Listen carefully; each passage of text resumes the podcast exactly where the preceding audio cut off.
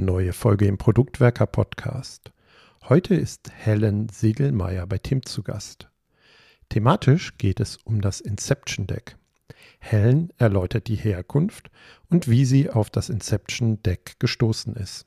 Der Schwerpunkt der Folge dreht sich dann um den Einsatz als Erwartungsmanagement-Tool für Produkte und wie man konkret damit arbeitet. Wir hoffen, auch in dieser Episode sind für dich einige neue Impulse mit dabei.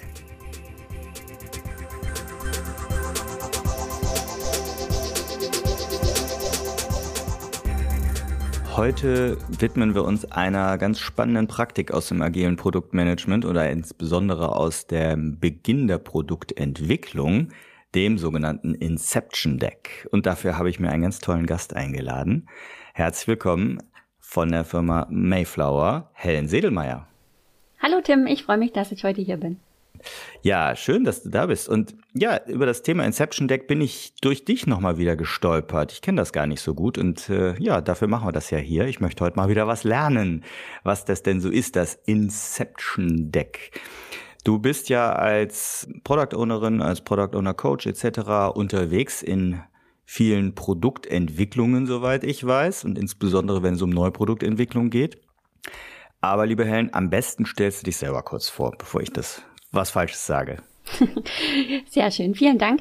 Ähm, genau, ich arbeite bei Mayflower seit 2018 als Product Owner und davor habe ich ganz viele verschiedene Stationen gehabt, vor allem in dem äh, Marketing-Tech-Bereich und genau, habe da jetzt seit ja, rund sechs Jahren Erfahrung im Produkt, also sehr tief im Produktmanagement äh, Erfahrung gesammelt und äh, fühle mich bei Mayflower sehr wohl, weil ich dort die Produktentwicklung von Null auf begleiten kann und genau deshalb bin ich auch auf das Inception Deck gestoßen.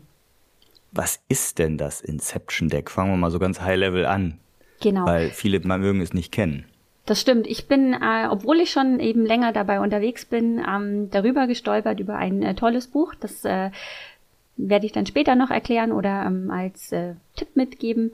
Das ist eine Option, wie ich ein Produkt am Start sehr gut einfangen kann und ähm, ich eine Art zehn Punkte, zehn Schritte Plan habe, mit dem ich da durchkomme, um ein Produkt für eine strategische als auch grob operative Ausrichtung einzufangen.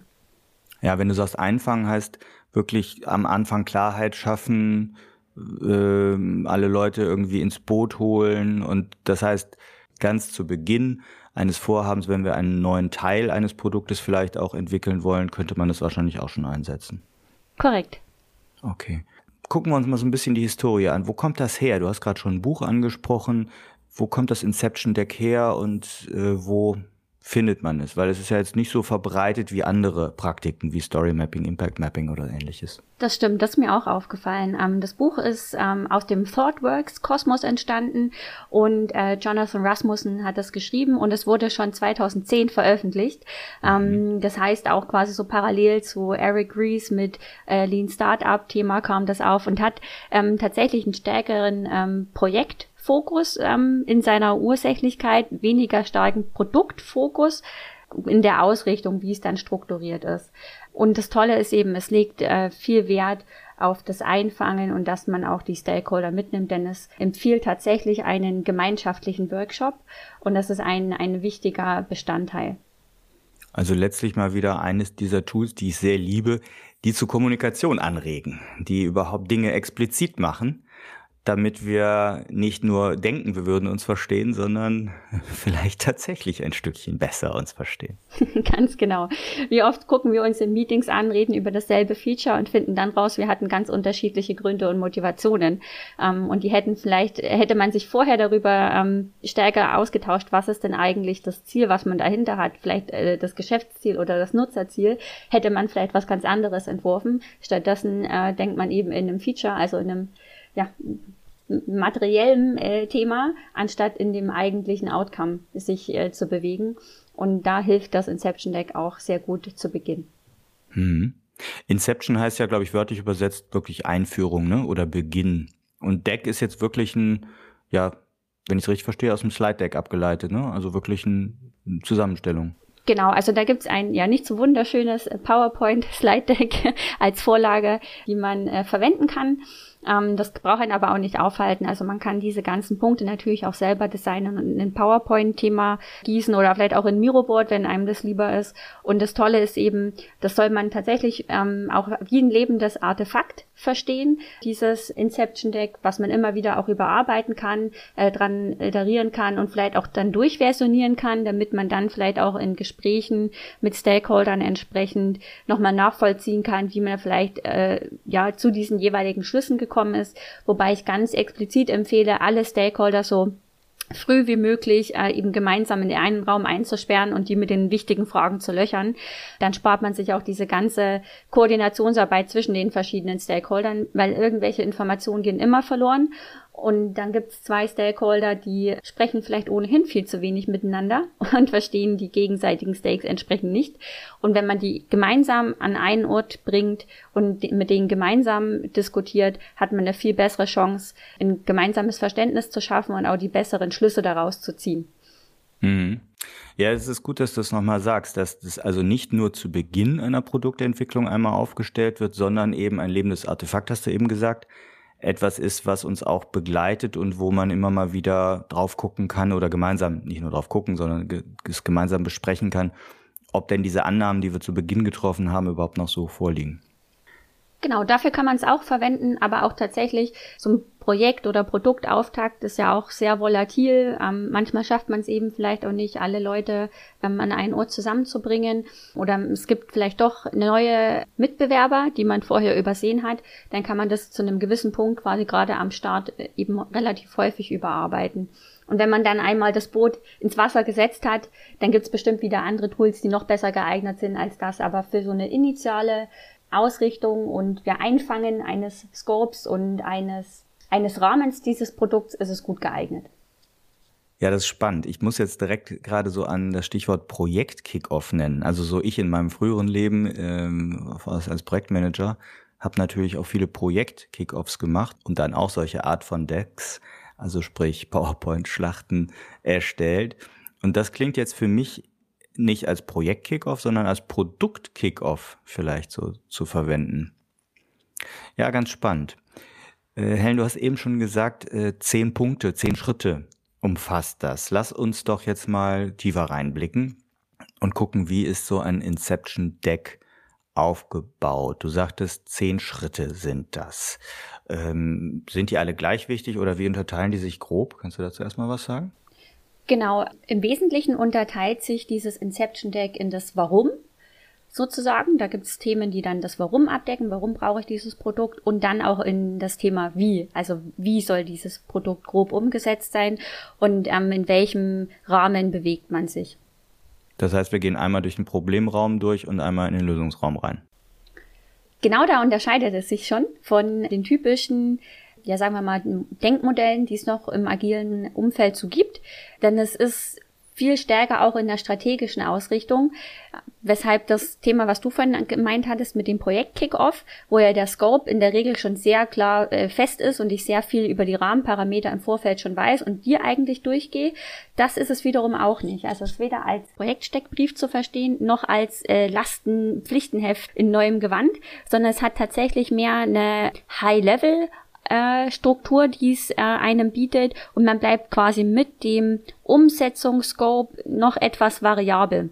Aber also man weiß quasi grob, was es können soll, aber es ist eben noch nicht so stark ausdetailliert. Man kann natürlich, wenn äh, es in Konzernen natürlich äh, mehr gewünscht ist, das noch anreichern um äh, Themen wie ein User Story Mapping, um noch eins weiter runterzukommen und noch granularer zu werden im Scope. Aber theoretisch würde das Inception Deck mit einem High Level äh, Scope ähm, arbeiten und damit klarkommen. Und dann kann man natürlich überlegen, ob man sich in äh, gewissen Abständen mit seinen Stakeholdern oder vielleicht gibt's ja doch irgendwo noch so eine Art Projektleiter in einem Haus, was immer so kritisch ist. Soll mit vorkommen. Einem, ja, mit so einem PO und einem Projektleiterkonstrukt, huh, habe ich auch schon wilde Geschichten äh, gehört. Mag nicht jeder. ähm, genau, dass man da dann eben einen Touch-up hat und dann eben immer weiter rausfindet, okay, wie formt sich das jetzt? Mhm. Ja gut, also das heißt, wir stecken so ein bisschen die Leitplanken ab oder mhm. stecken das Feld ab und wissen, haben dann im Endeffekt einen Korridor sowohl für das Was als auch für das Wie, hast du gesagt, äh, um uns darin dann auch wiederum adaptiv zu bewegen. Genau. Gut.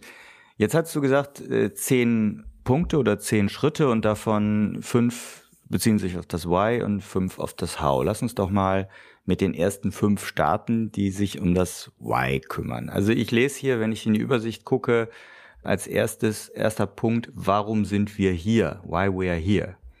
Und ich lass uns die mal erstmal im Überblick durchgehen. Ne? Punkt zwei, ein Elevator Pitch. Punkt drei, eine Product Box. Kennen wir, klang für mich jetzt so ähnlich wie so eine Product Vision Box. Gucken wir uns gleich an. Punkt vier, dann die Not List. Also was machen wir nicht? Out of Scope Definition. Äh, Punkt 5 klingt spannend. Meet the Neighbors. Da graben wir gleich mal rein, die Nachbarn kennenlernen. Und dann in dem, in dem How-Teil, ja, Show Solution, also die Lösung zeigen. Dann, das ist, finde ich, auch klasse, den, den Siebener hier, Up at Night. Was hält uns nachts wach? Also so ein bisschen die Risikobetrachtung, würde ich jetzt so im ersten Moment nennen, sehen. Dann äh, Size it up das übersetze mit, wie, wie groß wird das oder wie groß ist das? Also so eine Grobschätzung.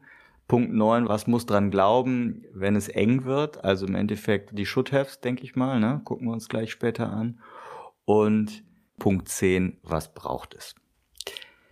Gut, das waren jetzt meine Interpretationen. Wir haben dich als Expertin hier, um da jetzt tiefer reinzugucken. Also steigen wir doch mal ein.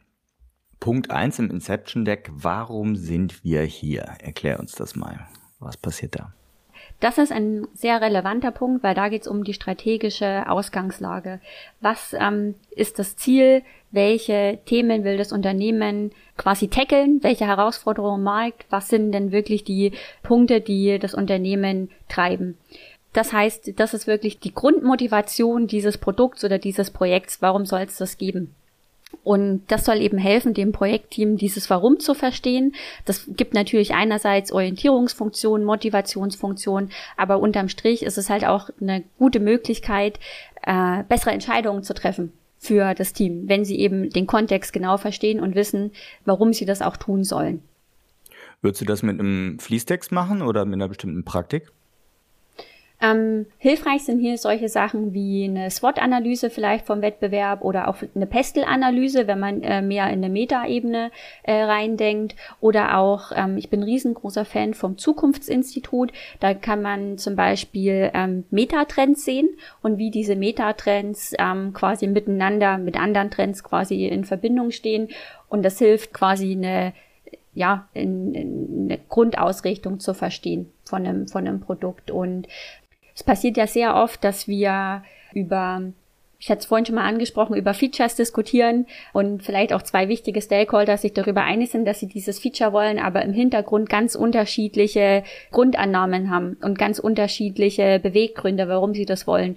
Und eigentlich ist es wichtig zu verstehen und aufzudecken, woher kommt eigentlich ein gewisser Art von Feature-Wunsch und welche Wirkbeziehungen und welche Annahmen haben die Leute da im Hintergrund. Mhm. Und das ist eben wichtig, diese Baseline erstmal zu verstehen und darüber eine Klarheit zu haben, ähm, damit man eben ein gemeinsames Bild über eine echte strategische Ausgangslage hat. Mhm. Ja, gerade den Begriff Beweggründe, den fand ich jetzt sehr gut. Okay, dann haben wir Punkt eins. Wir wissen also, warum wir hier sind. Punkt zwei ist dann der Elevator Pitch. Und das ist im Endeffekt so Stichwort Product Vision à la Geoffrey Moore, oder? Exakt. Den brauchen wir, glaube ich, auch nicht großartig austarieren oder äh, erklären. Ähm, wichtig ist, der ist natürlich extrem volatil. also je früher man im Prozess ist, ähm, gerade wenn man so mit Startup-Projekten zu tun hat, der funktioniert gut, wenn man so äh, noch vielleicht in einer strategischen Phase ist und eruiert und überlegt, ähm, wie könnte denn der Markt aussehen, was will man äh, denn wirklich verkaufen, was ist etwas, wofür man brennt und wo vielleicht auch das Gründerteam dafür angetreten ist. Die Frage ist halt, äh, wie haltbar ist das? Und hier haben wir ähm, natürlich sehr viel Feedback Loop äh, im weiteren Prozess oder je nachdem, wenn man vielleicht schon weiß, okay, man hat einen gewissen Problem-Solution-Fit ähm, erkundet, dann äh, durch frühere Methodiken gibt ja ganz viele Methoden im agilen Umfeld, dann kann ich den vielleicht schon mit ja deutlich breiterer Brust vertreten, auch in einem relativ frühen Prozess, wenn es dann eben in eine ähm, ja solidere ähm, Entwicklung umgehen soll. Also gerade in der Softwareentwicklung ist ja so, dass man die Sachen ganz oft äh, wiederholt baut. Also einmal, weil man wirklich vielleicht einen MVP hat, äh, einen Prototypen vielleicht auch schon baut, dann weil es doch versehentlich geklappt hat, muss man ganz viel modernisieren oder refactoren, äh, damit das äh, Produkt eben stabiler ist für eine große Nutzeranzahl. Genau, deshalb hier den Elevator Pitch äh, auch für eine Grundausrichtung, damit das äh, Entwicklungsteam entsprechende Trade-offs vielleicht auch machen kann und auch einen besseren Kontext hat. Aber ähm, ist vielleicht auch ein Punkt, wo man besonders viel Vorsicht in sehr frühen Phasen walten lassen muss. Ja, es bedient ja genau unser Thema Produktvision, was wir hier im Podcast auch schon oft genug besprochen haben. Wir haben da auch noch explizit eigene Folge zu. Und Produktvision ist für mich immer das Thema Richtung geben, also Ausrichtung geben, äh, wie eine Art Kompassnadel, in welche Richtung wir uns bewegen wollen. Ne? Wie du sagst, das kann man auch mal adaptieren oder im Startup sagt man dann pivotieren. Aber zunächst mal richtet es alle aus, in die gleiche Richtung zu laufen. Gut, Schritt drei oder Punkt drei ist dann die Product Box. Auch etwas, was wir im, in dieser Produktvisionsfolge äh, schon mal näher beleuchtet haben. Wir werden das auch in den Shownotes verlinken. Im Zweifel, wenn ihr die Podcast-Folge von uns an der Stelle nicht kennt, äh, nochmal nachhören. Aber äh, Product Box hier im Kontext von Inception Deck. Sag uns doch gerne mal dazu, was passiert hier. Genau, kann man sich auch vorstellen wie die Cornflakes-Box, die berühmte, design mal dein Produkt als Cornflakes-Box, welches Bild ist von drauf, wie heißt das? Und was sind ähm, die äh, Top 3 Benefits? Und wenn das vielleicht noch ein Jingle oder ein Slogan hätte, wie würde der lauten? Und der ist halt, ich liebe dieses Tool, weil das äh, ein Trick ist, wirklich eine maximale Kondensation zu erzeugen bei äh, Beteiligten und bei, bei Teammitgliedern und die vielleicht dann auch miteinander äh, dann auszudrucken, an die Wand zu hängen, oder man hat vielleicht auch eh nur mit der Hand gemalt, aber dann auch darüber zu diskutieren, wo sind da die Unterschiede und was bedeutet was. Und dann fällt auf einmal auch auf, wie irreführend Sprache sein kann, weil dann ganz kleine Nuancen in Wordings einen riesengroßen Unterschied machen in Bedeutung und in Gewichtung. Und das finde ich extrem spannend, dass wir muss ich jetzt tatsächlich nochmal mich herzlich bedanken bei meinen äh, Entwicklerkollegen bei Mayflower. Wir haben dort auch wirklich tolle Entwickler, die auch wirklich ähm, genau auf solche Dinge achten und da mitdenken und dann auch wirklich hart mit einem diskutieren und so wirklich auch eine, eine Produktentwicklung voranbringen. Und deshalb äh, diese, diese Product Box ist super simpel, da kann jeder mitmachen und man hat wirklich eine, eine gute Diskussion und man unterschätzt sehr oft, was Wording und diese kleinen Nuancen in Wordings ähm, ändern können und auslösen können und was dann mit den Leuten passiert. Jetzt finde ich spannend, ich kenne es wirklich als, oder ich liebe es wirklich als Praktik, das haptisch auch wirklich mit vielen bunten Stiften und Klebe, äh, Schere und Kleber und sonst was zu basteln. Ähm, hast du da schon Erfahrung, das auf Miro mal zu machen? Ich habe das tatsächlich noch nicht auf Miro gemacht. Hm. Nee, auf Miro so auch nicht. Aber Oder im, im Remote-Kontext meine ich jetzt. Ja, ne? genau. Ja. Aber ich glaube, genau, das ist ja super dankbar. Ne? Dann gehst du auf Unsplash, ähm, diese kostenlose Bildersuche, findest super easy, coole Bilder und bist vielleicht sogar noch viel, viel mehr in dem Gestaltungsmodus, weil du ja, dadurch, dass du es ja digital zusammensuchen kannst, also ich bin jetzt nicht so der Künstler, so frei Handzeichnen ist. Ne, darum geht's ja auch nicht. Aber wie, wie du sagst, ne, es geht ja um das Kondensieren. Also was im übertragenen Sinne, was steht vorne auf der Kellogg's Box, ne? was die Ingredients stehen vielleicht an der Seite, die die äh, Gefahrenhinweise äh, vielleicht nur hinten klein drauf, wie, wie auch immer. Ne? Also was stelle ich nach vorne bei so einem Produkt? Was ist auch noch wichtig, kommt aber hinten quasi auf die Bedienungsanleitung drauf oder oder oder. Ne? Okay, Alba, wir haben dazu ja schon mal eine ausführliche Folge hier gemacht. Lass uns gar nicht tiefer reingehen. Wir haben aber also Tim, Punkt weil du es gerade sagst, wegen der wegen digital ausprobieren. Das Tolle ist ja, wenn ich jetzt in einem Miro-Kontext unterwegs bin, ich habe da auch die Chance, mir noch schnell ein kleines Moodboard zusammenzuzimmern, indem ich dann noch schaue, äh, was finde ich denn noch, was, wie könnte dieses Produkt noch visualisiert sein, weil wenn ich jetzt zum Beispiel äh, ein Produkt habe, was viel Vertrauen ausstrahlen soll, ähm, dann bin ich vielleicht eher in so einem blau-weißen Kontext unterwegs und will vielleicht auch ganz klare Linien. Und dann kann ich das auch sehr gut mit einem schnellen Moodboard äh, mit der Product Box zusammen ergänzen und kriege dann auch gleich noch so eine eine, so eine visuelle Sprache dazu und kann noch besser vermitteln, wie sich dieses Produkt vielleicht anfühlt und was es aussagen soll. Okay, super. Also das würde man auch hier als Praktik anwenden. Ja, klasse, verstanden. Also als Ergänzung, ja. Wäre jetzt nicht pauschal empfohlen, aber hm. genau. Wir leben ja okay. hier von Praxistipps und genau. Auf jeden Fall. Gut, kommen wir zu Punkt 4, die Not-Liste. Ja, das ist ja da mein Lieblingspunkt. Ja, mein, mein, mein, absoluter Lieblingspunkt. Also jeder Product Owner und jeder, der auch ja, mit Entwicklern zu tun hat, weiß es ja, äh, lieber klein starten. lieber klein starten und äh, genau eine äh, lauffähige, äh, funktionsfähige Software erstmal an den Start kriegen und äh, es gibt noch ein anderes Sprichwort, äh, dieses Cut it in half. Das ist ja auch sozusagen ein Spiel, wirklich zu überlegen, okay, wie kann ich es noch kleiner machen? Was ist eine kleinstmögliche Lösung? Und hier wirklich eben zu überlegen, was ist Teil dessen, was ich liefern will, was ist in Scope, was ist out of Scope, aber ist jetzt nichts Neues, wird jeder kennen, aber der wichtige Punkt ist auch, es gibt beim Inception Deck explizit diesen Punkt unresolved. Also Dinge, die zum aktuellen Zeitpunkt auf keinen Fall entschieden werden können, weil der Kontext und die Erfahrung und das Wissen rund um das Produkt und die Domäne vielleicht noch nicht ausreichend ist. Und viel zu oft wird sich viel zu früh schon versucht zu entscheiden und das finde ich eben gut, dass dieses Tool, es ist wirklich clever. In der Softwarearchitektur macht man das ja auch, ähm, die Entscheidung an den spätmöglichsten Zeitpunkt zu legen. Und das auch für dieses Produkt so mitzudenken und eben abzuwarten. Und auch ganz klar zu sagen, diese Punkte, die sind unresolved, die können wir nicht entscheiden.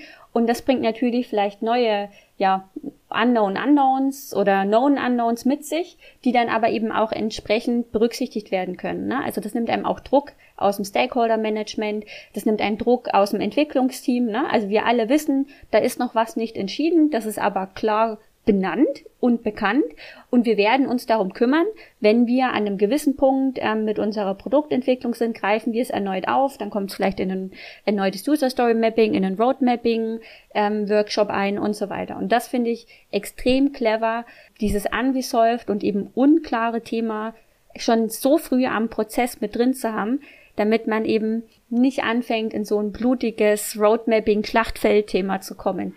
Ja, gefällt mir gut. Gehen wir weiter. Punkt 5. Die Nachbarn treffen. Meet your neighbors. Ich glaube, das ist jedem schon mal passiert im Rahmen von agiler Softwareentwicklung oder Softwareentwicklung im Allgemeinen. Unternehmen sind ja manchmal wie so ein Fuchsbau oder so ein Rabbit Hole. Irgendwo taucht immer jemand auf, der Guck, auch noch eine Anforderung hat. Ja, genau. Ich wusste gar nicht, dass es du existierst. Und ähm, das ist tatsächlich so, auch wenn man natürlich in diesem Workshop-Format versucht, alle Leute äh, ins Boot zu holen, ähm, und das auch schon eben crossfunktional in der Anforderungsanalyse zu sein. Es gibt immer meistens Leute, die irgendwo aufpoppen. Und wenn man dann schon möglichst viele Leute im Raum hat und vielleicht auch Leute, die weit oben in der Hierarchie sind, die wirklich nochmal auch vorab zu fragen, mit wem muss ich noch sprechen?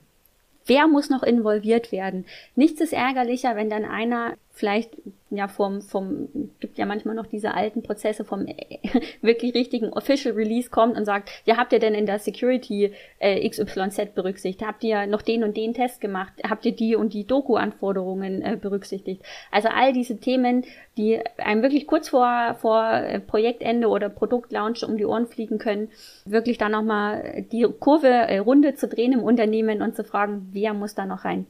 Ja, passt. So, dann kommen wir jetzt mit Punkt 6 in den Bereich des Wies, ja, das, das Haus und ähm, das, der Punkt 6 nennt sich Show Solution, also die Lösung zeigen. Das hat mich auch überrascht, dass das auch Teil dieses Inception Decks ist, dass man quasi schon den ersten Wurf von Architekturdiagrammen ähm, aufzeichnen soll und eben die technische Lösung des Produkts aufzeigen soll. Dadurch, dass man ja in diesen Workshops auch seine Entwickler, Architekten mit einladen kann, ist das nicht die Aufgabe vom PO logischerweise. Wenn der natürlich eine hohe technische Affinität hat, kann der mithelfen. Aber hier ist natürlich eine enge äh, Abstimmung mit den Entwicklern entsprechend wichtig. Und das Tolle ist eben, wenn man das auch so früh macht, also wir bei Mayflower nutzen dafür ähm, expliziten Atom-Workshop mit Business Driver-Analyse äh, und so weiter, um dann eben die verschiedenen Architekturmuster ja auszu nicht auszuwürfeln, aber ähm, durch äh, ein Scoring-Verfahren aus ja, genau mit einem Scoring-Verfahren natürlich äh, nachvollziehbar zu machen und eben auch zu sagen, okay, wo sind jetzt hier welche Trade-offs, was kann diese Architektur leisten und was nicht, weil Architektur ist eben kontextrelevant. Aber das Tolle ist eben hier zeigt halt auch Risiken auf die ähm, jede Architektur mit sich bringen kann. Und die hat man dann auch möglichst früh in einem Scope und Umfang gleich mit dabei. Ja, Risiken, Risiken ist, glaube ich, ein gutes Stichwort für den nächsten Punkt, nämlich Punkt 7, ach, up at night. Was hält uns nachts wach? Das klingt ja ganz spannend. Da geht es um Risiken, oder? Ja, genau, da geht es um Risikomanagement und auch um ganz klare Adressierung gegenüber Stakeholdern. Jede Organisation hat ihre Lücken. das wissen wir alle wir hätten gern immer einen UXer im Team. Vielleicht geht es nicht aus diversen Gründen, ne? weil es vielleicht gerade einen Einstellungsstopp gibt oder weil man nicht so, äh, ja, crossfunktional denkt in dem Unternehmen. Aber dieses Thema zum Beispiel Shared Resources. Was mache ich denn, wenn ich ganz begrenzten Zugriff habe auf gewisse Ressourcen. Ich muss das adressieren. Das behindert mich, ich habe eine Abhängigkeit, das nimmt mir Geschwindigkeit raus. Im schlimmsten Fall habe ich sogar eine Decision Latency, also ich kann vielleicht gewisse Dinge erst deutlich verzögert entscheiden. Das muss adressiert werden. Und all diese Risiken habe ich hier eben auch die Chance, die ganz klar zu dokumentieren, aufzuzeigen und vielleicht auch diese Konsequenzen direkt zu nennen und aufzuzeigen. Und vielleicht hilft einem das ja auch, in der weiteren äh, Verhandlung mit Stakeholdern seine Interessen und den, die Wünsche, die man hat, leichter durchzusetzen. Mhm.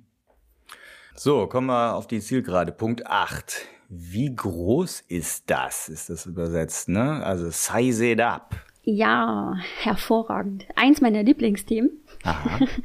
Denn äh, ich habe ja die Chance bei Mayflower sehr viele Produkte äh, quasi von null auf mitzubegleiten und diese Frage, ne, äh, wie groß ist es, wann wird's fertig, ähm, die kriegt man natürlich immer und Schätzungen am Mount Stupid sind halt sehr gefährlich. Am Mount Stupid, sehr schön. Also wirklich Schätzung am Mount Stupid ähm, ist mein mein Lieblingsding. Das kann man natürlich mit der Magic Estimation Session machen, wo man mit den Entwicklern äh, quasi schnell versucht, den Scope durchzuschätzen und mit Johann haben wir jemanden bei uns im Team, also unser CTO, der äh, sowas schon seit 30 Jahren macht, äh, quasi wöchentlich Architekturszenarien und Scopes schätzen und so weiter. Schöner, und, schönen Gruß an, äh, und Shoutout an Johann Peter Hartmann. Genau, Grüße gehen raus. Und wir haben bei Mayflower uns tatsächlich auch überlegt, wie können wir denn solche Schätzungen tatsächlich noch besser machen. Also Schätzungen bleiben Schätzungen. Das ist immer quasi der Disclaimer an der Nummer. Aber äh, quasi auch für uns wirklich überlegt, eine eigene kreierte Referenzklassenbewertung, mit der wir dann auch den Scope quasi nochmal multiplizieren, um eben Unschärfen und Dinge, bei denen wir wissen, die äh, herausfordernd sind, ähm, einzukalkulieren, um dann quasi diese Landing Zones, ne, wo, wo kann man denn grob landen, besser und genauer dem Kunden zu geben. Zeitlich, ne? Ja. Ja, genau. Und man kann eben nicht sagen, es wird klar, wird es fertig am 31.3., sondern man muss halt sagen, also unsere um Erfahrung. Ja, genau, genau. Um wie viel Uhr? Und wir wissen ja, ne, im Agilen muss man dann auch aufrunden. Also 20,1 Sprints sind nicht 20, sind 21. Und da, da merkt man dann, da kann man gut auch mit Stakeholdern diskutieren. Ne? Also da, vor allem wenn die dabei sind, wenn die das mal mit eigenen Augen gesehen haben, was das bedeutet, sowas zu schätzen, das finde ich extrem wichtig, dass die das begreifen. Was kommen denn da für Diskussionen auf? Wie stehen da die Entwickler? Wie verändert sich eine Stimmung im Raum, wenn dann, wenn dann der Kunde sagt oder äh, der Stakeholder, das muss aber in drei Wochen fertig sein und der, die Entwickler, also, also wir haben die API noch nicht mal gesehen. Das typische Thema. Genau. Kommen wir zum vorletzten Punkt. Punkt 9. Wie heißt es so schön? What's going to give? Also auf Deutsch so viel wie, was muss dran glauben, wenn es eng wird? Ist das schon ähm, Scope-Fragestellung? Was geht out of Scope oder ja, wie würdest du es beschreiben? Genau, also wir haben ja alle immer das goldene Dreieck. Das magische Dreieck. Äh, das magische Dreieck. Genau. Wir haben alle das äh, magische Dreieck im Kopf. Und genau, wir müssen eben überlegen, von was können wir uns am ehesten trennen. Ähm, die agile Softwareentwicklung sagt ja ganz klar, niemals von Qualität. Deshalb muss unterm Strich entweder das Timing, das Budget oder eben der Scope äh, entsprechend dran glauben. Und genau, ich würde auch niemals als Product Owner an der Qualität sparen wollen von meinem Produkt. Da können mich auch alle Entwickler, die das jetzt hören, lebenslang darauf verhaften, dass ich das gesagt habe. Dazu stehe ich, weil mir die langfristigen Probleme äh, bewusst sind. Genau. Also ich bin immer ein Fan eben von priorisieren und von lieber wegstreichen und äh, nachlegen als ja. Wie würdest du es praktisch machen? Äh, oder wie machst du diesen Punkt praktisch? Gibt es eine Technik, um das deutlich zu machen? Also in dem Moment hier im, im, im Inception Deck ist man tatsächlich eher auf einer High-Level-Ebene unterwegs und versucht eben dann festzulegen, was sind denn, also worauf können sich die Stakeholder per se einlassen. Und ähm, das ganze Scoping-Thema ähm, würde ich wahrscheinlich dann eben im weiteren Fluss äh, des Verlaufs dann erst mich drauf festlegen wollen. Vor allem, wir haben ja oben gesehen den Rückschluss auf äh, Unresolved-Themen die können ja auch noch dazukommen und eine Gesamtpriorisierung oder ein Produkt auch wieder verändern. Und deshalb würde ich hier noch nicht so konkret reingehen, sondern eher über die Diskussion Umfang, Timing oder Geld und niemals Qualität mhm. äh, zur Diskussion stellen. Okay. So, und dann zum Abschluss Punkt 10, was braucht es oder auf im, im, englischen Original, what is, uh, what's it going to take? Da musst du mir jetzt nochmal helfen. Genau. Da geht's unterm Strich äh, ganz einfach gesagt um eine Art crossfunktionale Teamzusammenstellung. Also was brauche ich denn wirklich, um damit zu starten? Und da kann man eben nochmal auch auf die Constraints eingehen, wenn eben man Shared Resources hat, wie bei UXLAN, was ja leider häufig der Fall ist, dass man hier auch nochmal sagt, das Projekt ist besser aufgestellt, wenn wir einen äh, bei uns im Team haben. Also dass man hier nochmal ganz klar macht, was sind denn die Elemente, die ich brauche, damit das ein gutes, eine gute Durchführung wird. Okay, das heißt so ein bisschen die Konfiguration an, an Menschen, Material, Maschinen, Räumen, Zeit etc. Wie stelle ich das, das den, äh, wie sagt man, wie stelle ich das Expeditionsteam zusammen, damit ich den Berg erklimmen kann? Ah, das hast du schön gesagt. Dem kann ich mich voll und ganz anschließen. Okay. Und gerne, man kann das natürlich auch gerne ergänzen mit äh, einem Team Canvas, wenn man das machen will, oder wenn es vielleicht ein ganz großes Unternehmen ist, vielleicht braucht man doch eine Racy Matrix oder das ähm, POC Canvas von euch noch nutzen, wenn man noch mehr ausdefinieren will, was darf denn eigentlich dieser PO in diesem Kontext von dem Unternehmen. Mhm. Ja, zum POC, Product Ownership Context Canvas, gibt's auch eine Folge. Können wir auch verlinken. Danke für den Hinweis. Hm, okay, dann sind wir einmal durch diese zehn Punkte durchgegangen und haben dieses Inception Deck zum Start einer Produktentwicklung gemeinsam besprochen. Es geht eben auch nicht nur darum, das zu erstellen, sondern es zu besprechen. Äh, das ist, glaube ich, ein No-Brainer hier unter uns, aber man darf es gerne nochmal hervorheben. Ähm, was sind denn so deine Erfahrungen mit dem Einsatz vom Inception Deck, wenn du es, wo setzt du es ein und wie, ja, was für Erfahrungen hast du damit gemacht? Also grundsätzlich immer, wenn man ein Produkt von Null auf ähm, einfangen möchte, ist das sehr hilfreich. Oder wenn man vielleicht auch äh, ein neues Feature, ähm, was vielleicht einen größeren Umfang hat, also ein größeres Epic ähm, einfangen will, ist das auch äh, sinnvoll und hilfreich. Und Wichtig ist eben, man darf nicht drauf reinfallen.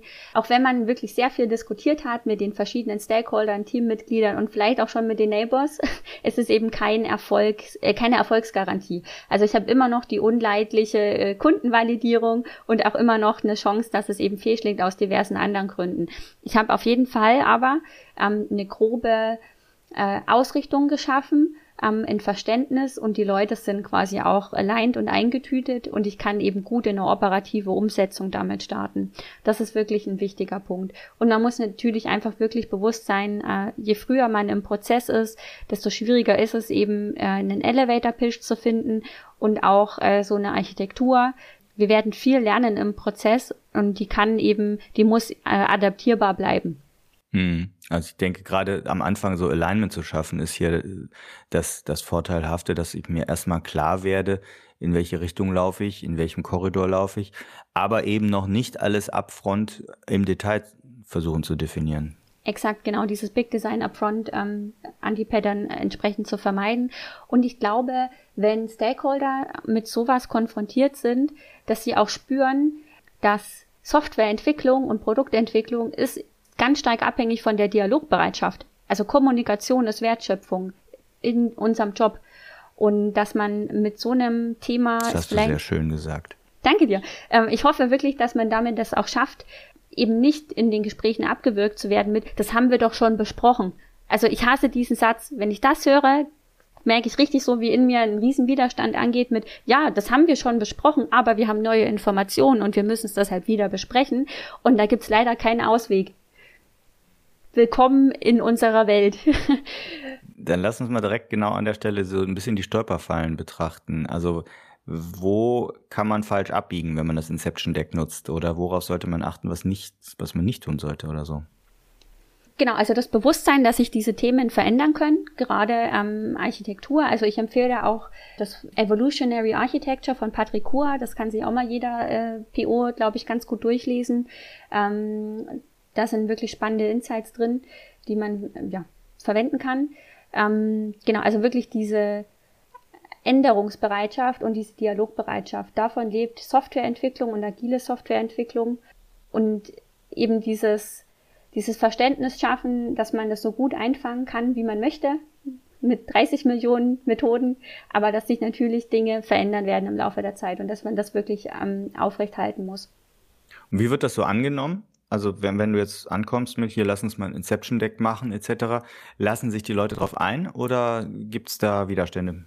Ich habe ja äh, das Glück, dass ich auf der Beraterseite sitze.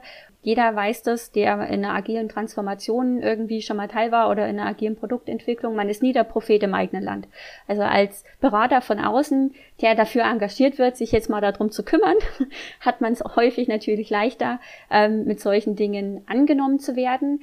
Ähm, aber auch da das Stichwort, was ich vorher gesagt habe, Dialogbereitschaft und äh, neue Informationen auf dem Weg finden und die einweben ähm, auch da natürlich habe ich hohe Herausforderungen, das Stakeholdern begreiflich zu machen und dass es eben Teil des, des Geschehens ist und nicht, weil irgendjemand gepennt hat in seinem Job.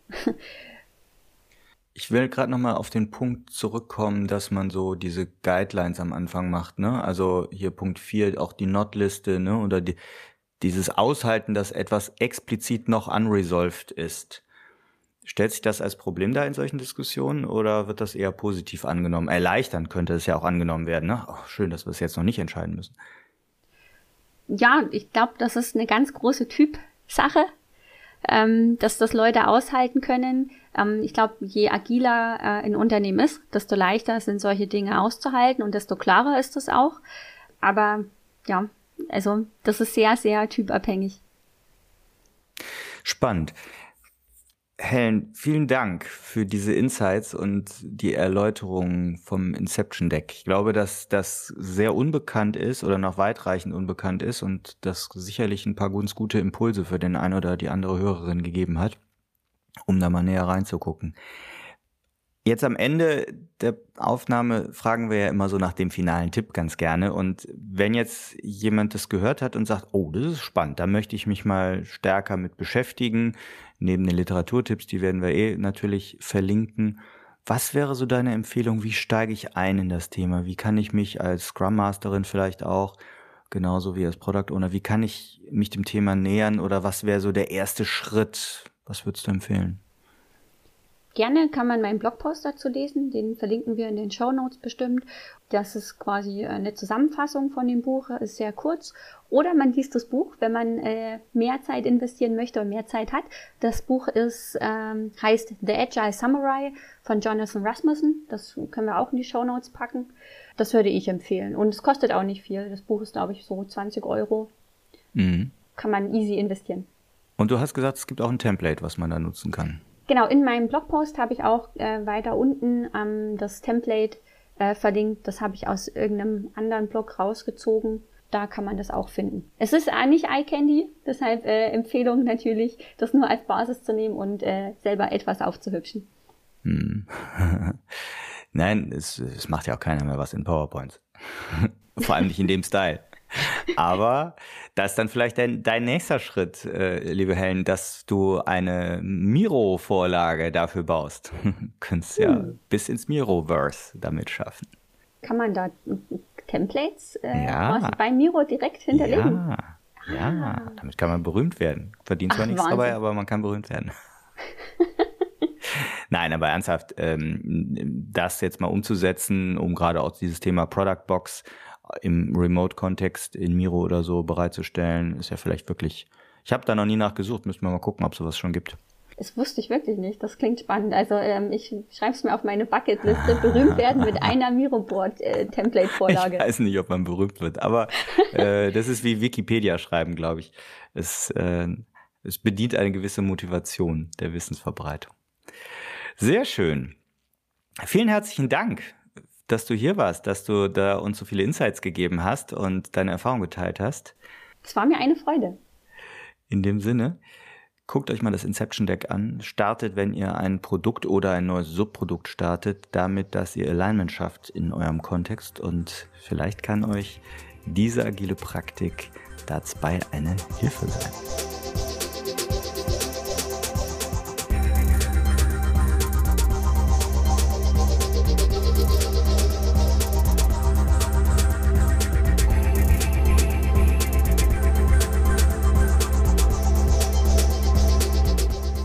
Wir hoffen, dass euch diese Folge gefallen hat und dass ihr den einen oder anderen Impuls daraus mitnehmen konntet. Damit wir euch künftig direkt informieren und zu unseren Live-Events Einladungen schicken können, meldet euch doch auf unserer Website zu unserem E-Mail-Service an. Einfach auf produktwerker.de kurz im Formular Name und E-Mail-Adresse hinterlassen.